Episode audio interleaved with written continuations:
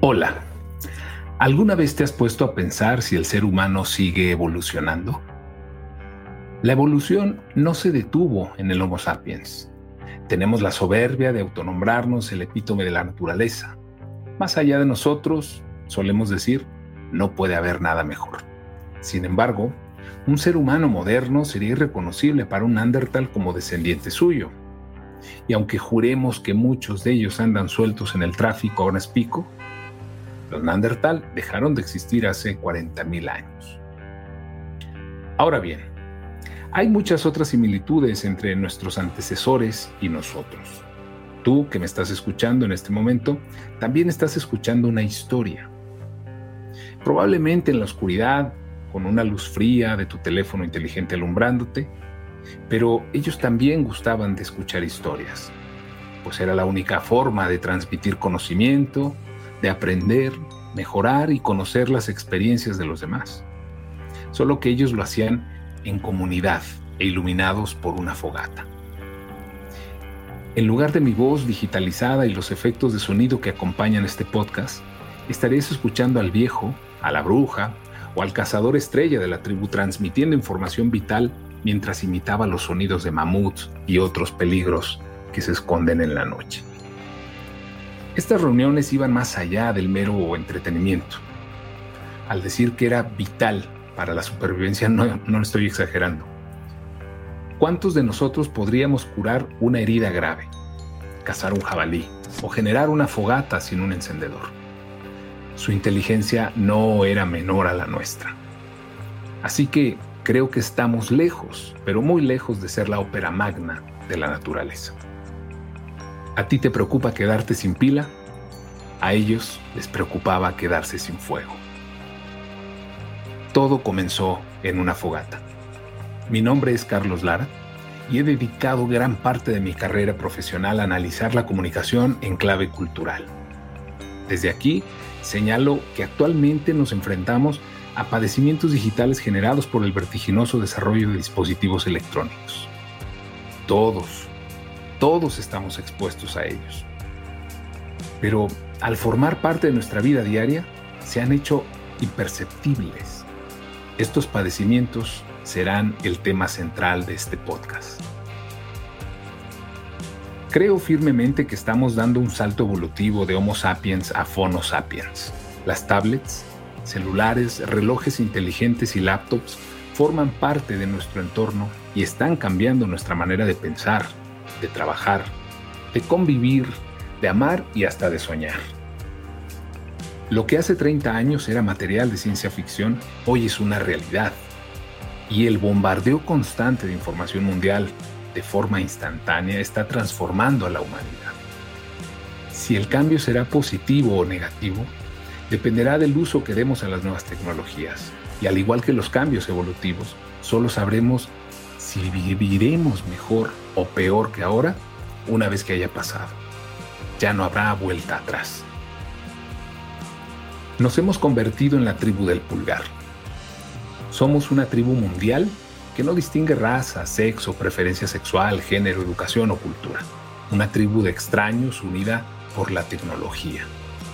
Tenemos un universo de conocimiento en la palma de nuestras manos y accedemos a él con nuestro poderoso pulgar.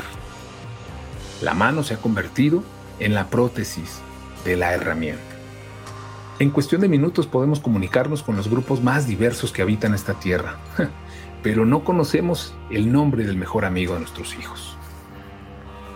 Ya no estamos juntos, estamos conectados y eso no siempre es una ventaja.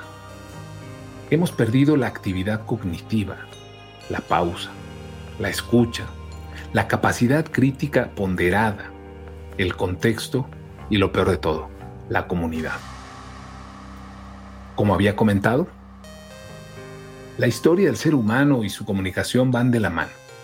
Durante la prehistoria, las reuniones diarias, el sentido de comunidad, la división de labores, la seguridad de la tribu y su supervivencia dependían en gran parte de los conocimientos compartidos a través de generaciones.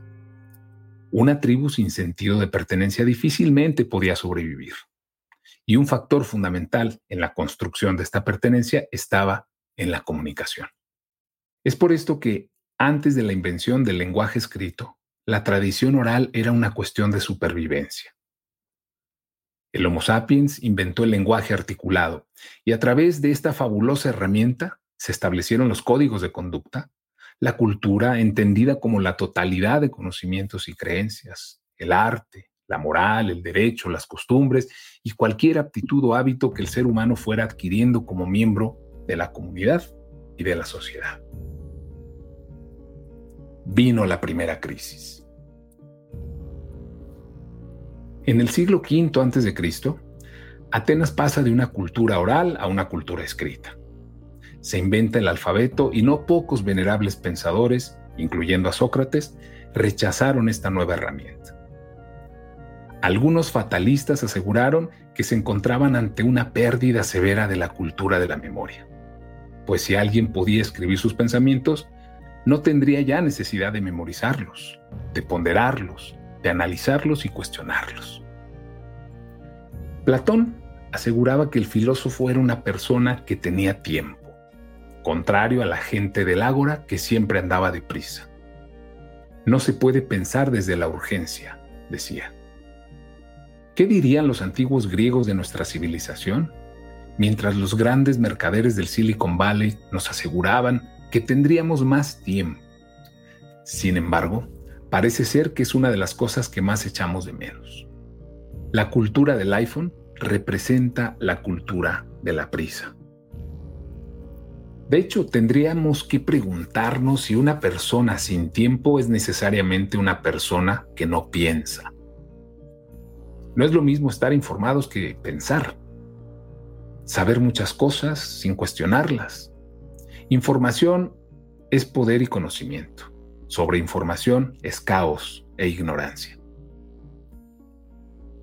La segunda crisis. La segunda crisis en la historia de la comunicación y por consecuencia de la humanidad se presenta cuando se transmite el pensamiento a partir de la palabra impresa.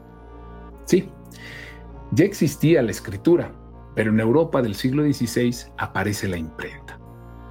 Hasta entonces, los libros eran escasos, hechos a mano y muy codiciados. Más escasos eran los lectores. La gran mayoría de la población no sabía leer ni escribir.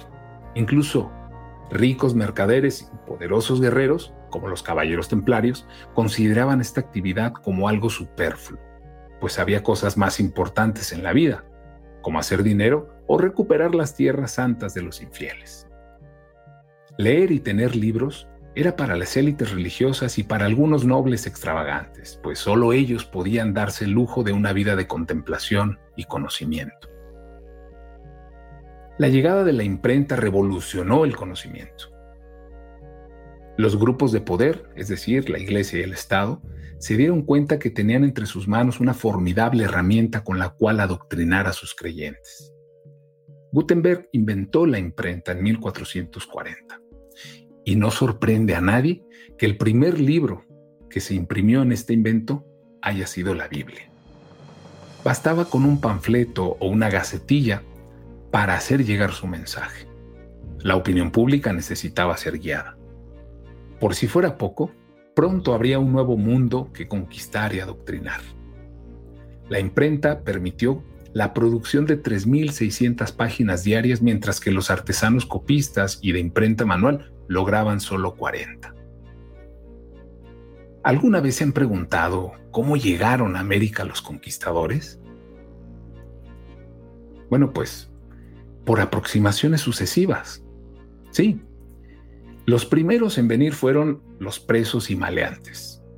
Los segundos, las órdenes y congregaciones religiosas que aprendieron las lenguas y la cultura de estas tierras. Y finalmente, los conquistadores, con la data, con la información levantada por los anteriores.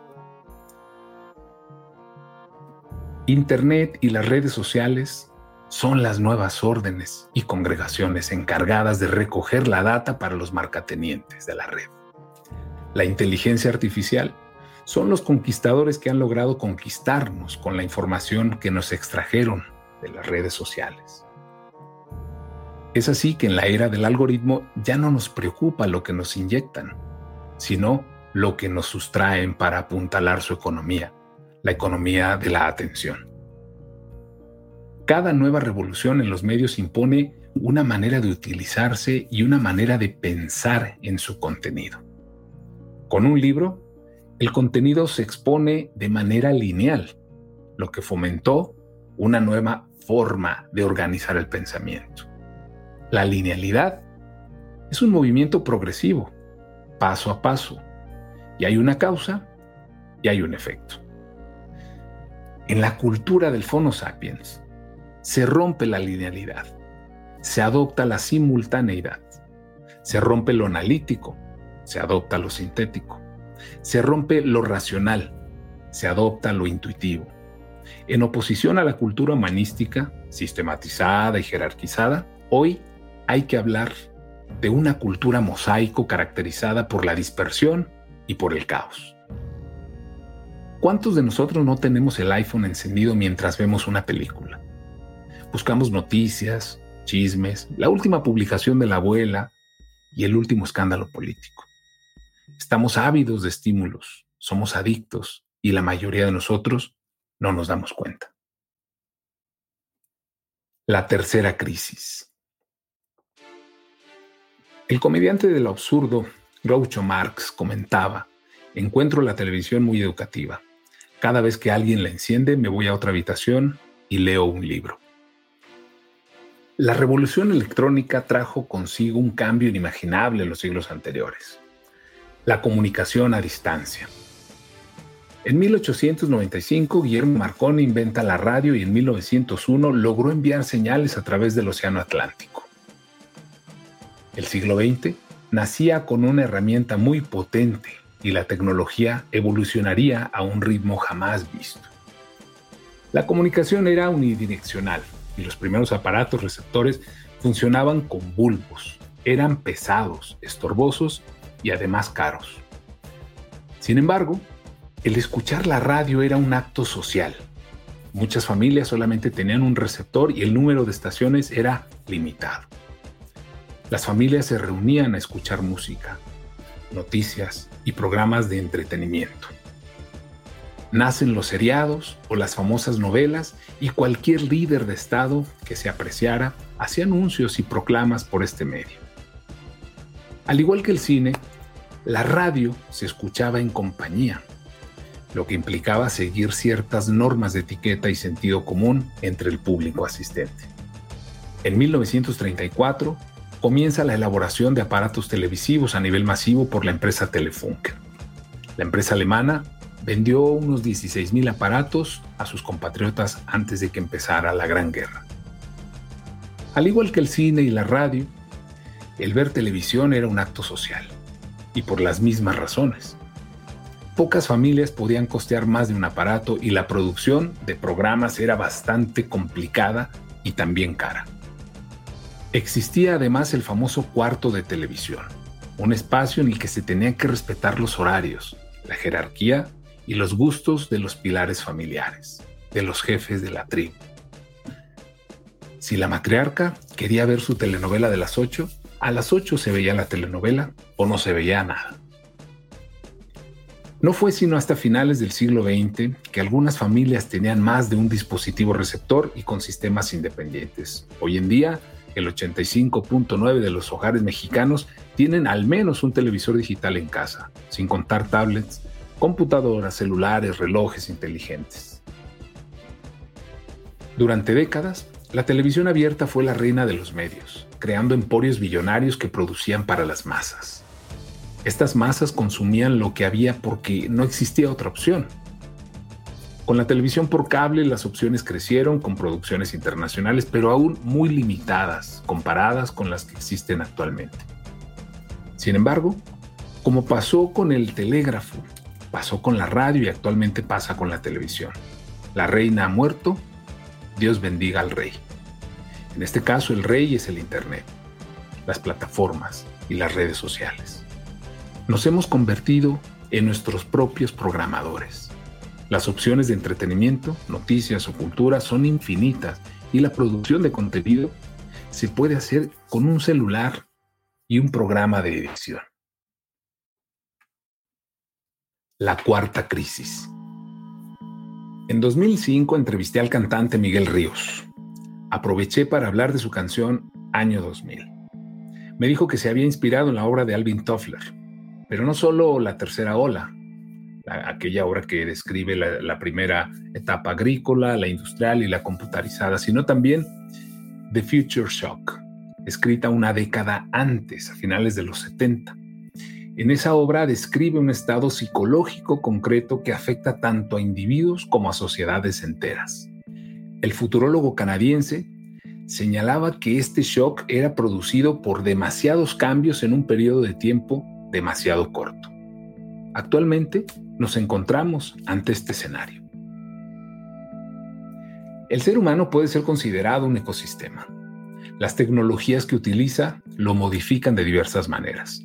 Hay tecnologías operativas que manipulan elementos físicos y tecnologías más sutiles que ejercen su influencia sobre procesos intelectuales. Es decir, los videojuegos, la realidad aumentada y la realidad virtual requieren de un elemento físico por parte del espectador, pero al mismo tiempo nos llevan a universos fantásticos. Podemos visitar prácticamente cualquier museo del mundo.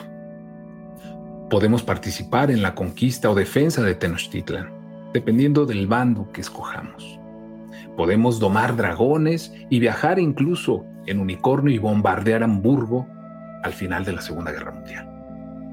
La opción de ser protagonistas de mundos fantásticos y en segundos, cambiar de dispositivo o de canal y ver en tiempo real cómo se desarrolla una guerra o un partido de fútbol, forzosamente va a influenciar nuestra manera de razonar.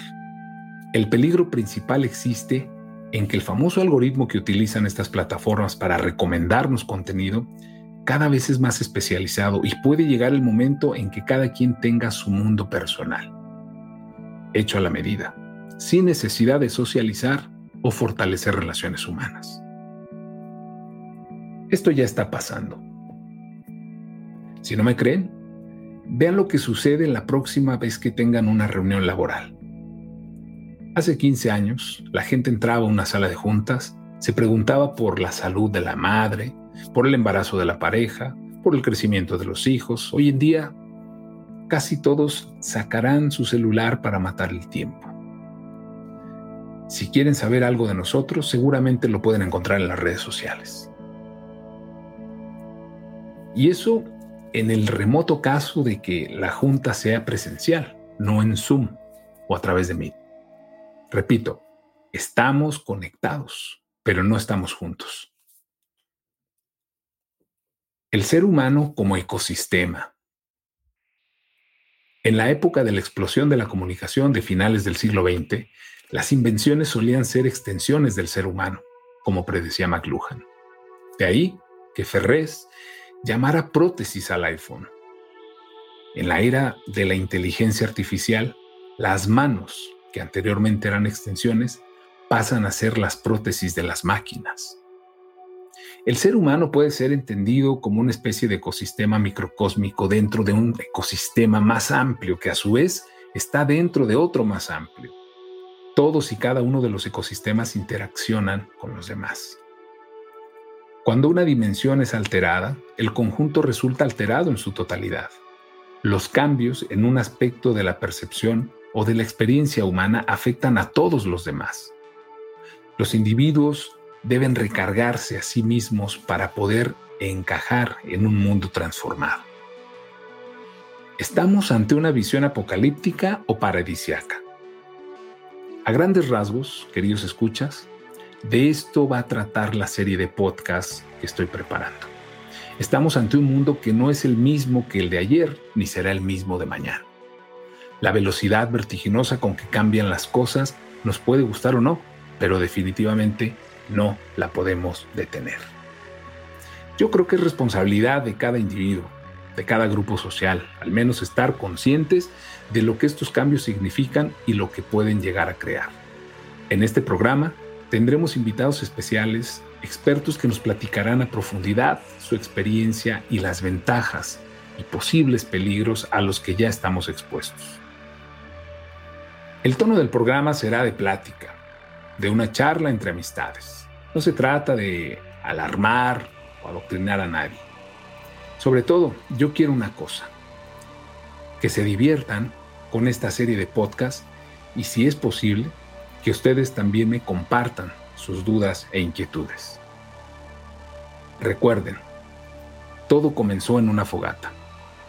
Deberíamos tener presente esto. La historia nos dice que la fogata sirvió fundamentalmente para tres cosas. Calentarnos las manos, conseguir comida y contar historias. Mi nombre es Carlos Lara y me encuentran en redes sociales como Carlos Lara G, Facebook, arroba reprocultura en Twitter e Instagram y Carlos-Lara-González en TikTok.